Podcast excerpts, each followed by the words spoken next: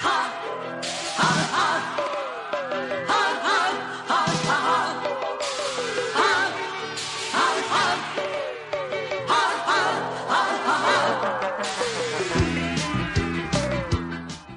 小朋友们，大家好！我是亮亮和小黑的爸爸天亮听广播叔叔。今天我们讲《西游记》第二十二回“唐僧显成亲”。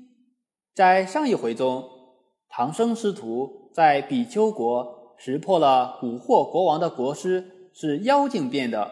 悟空和八戒抓住了妖道和妖后。原来。妖道是南极寿星的坐骑梅花鹿，妖后是一只曾经的狐狸。告别了比丘国，唐僧师徒继续西行。这天来到一片黑松林，唐僧要悟空去化斋。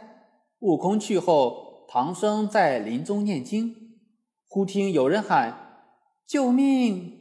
救命！”循声找过去。见树上绑一女子，女子说扫墓时遇到强盗，把她绑在这里。唐僧忙叫八戒去解下那女子，八戒不知好歹，上前去解葛藤。悟空揪着八戒耳朵说：“八戒，不要解，她是妖精。”唐僧不再坚持，撇下女子继续往前走。那女子果然是妖精。他见被悟空识破，不肯罢休，说：“放着活人不救，还取什么经？”唐僧听不下去，不顾悟空劝阻，带八戒救下那女子，又扶他上马，几人继续上路。眼看天晚，唐僧见前面有一寺院，便说：“我先去借宿。”如方便，再叫你们。寺内和尚将大家迎进去，又招待斋饭。饭后，和尚问唐僧：“让女子住在哪儿？”唐僧就将女子的来历说了。和尚就让那女子到天王殿去安歇。不料这晚唐僧着了凉，早起就感到头疼。悟空他们只好住下，静心服侍。谁知一住就是三天。这天，唐僧想喝水，悟空到事后厨房取水，听见和尚们在哭。一问，说是有妖怪吃了和尚，三天吃了六个小和尚。悟空想，师傅的病可能是妖精弄的。夜里，悟空走进佛殿，变成小和尚，东边打碗鼓。西边撞碗钟，然后手敲木鱼，口里念经。三更时分，一阵风响，一个美貌佳人走到悟空面前，说：“小长老为何不去睡？”悟空说：“我许下的心愿正好不念？”那女子拉他去后园玩，他也不言语，跟到后园。刚进后园，那女子使个绊，摔倒悟空，伸出双手要掐悟空咽喉。悟空叫道：“你真的要吃我？”悟空现出本相，撤出铁棒，劈面就打。那妖精仔细一看，是悟空，也架起双剑与他打在一处。不多时，那妖用出左脚花鞋做自身，抵住悟空，真身化成清风而去。悟空返回方丈，果然不见了师傅，气得悟空要打师弟，沙僧说：“师兄，你杀了我们也无用，不如合力去救师傅。”悟空放下棒，等天明再说。天亮，他们俱来土地问，才知那妖住在千里之外的陷空山无底洞中，于是一路往南而去。八戒见两个年轻女子在打水，就变成一个胖和尚去问。那两个女子说：“奉老夫人之命去取清水，安排素宴给唐僧吃了，晚上好成亲。”他们跟上去，果然见到一个光溜溜的洞，悟空将身一纵，往洞底沉去，许久才到达洞底，就变只苍蝇。见那女妖正打扮，正在吩咐小妖摆宴，好与唐僧成亲。他又找到唐僧，告诉他，等会儿喝酒时真的急些，自己会变成小虫，待女妖喝了就行了。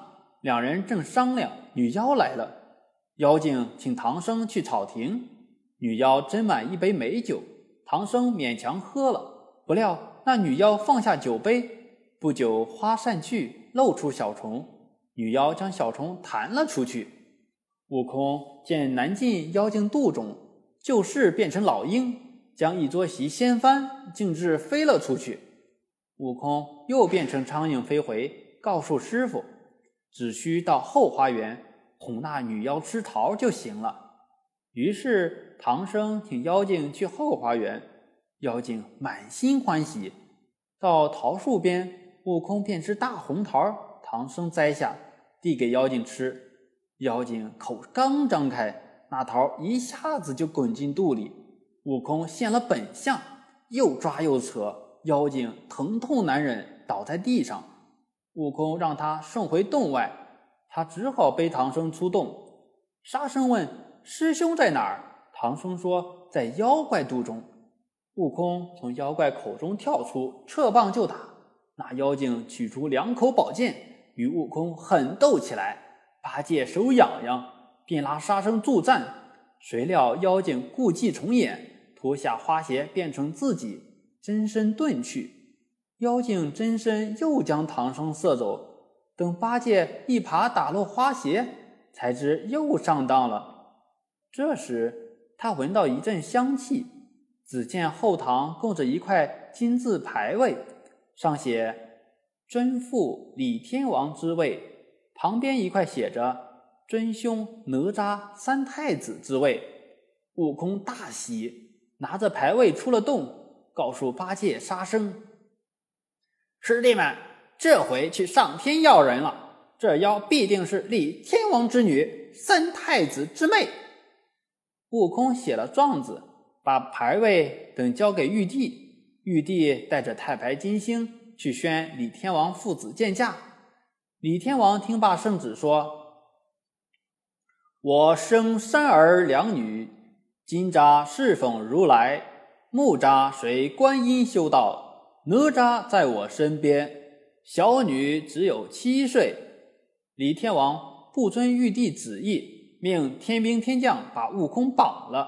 悟空也不挣扎，情愿上绑。这时，三太子进殿说：“父王息怒。”几年前，人曾在灵山捉住一偷吃供果的女妖，念她初犯，放了她。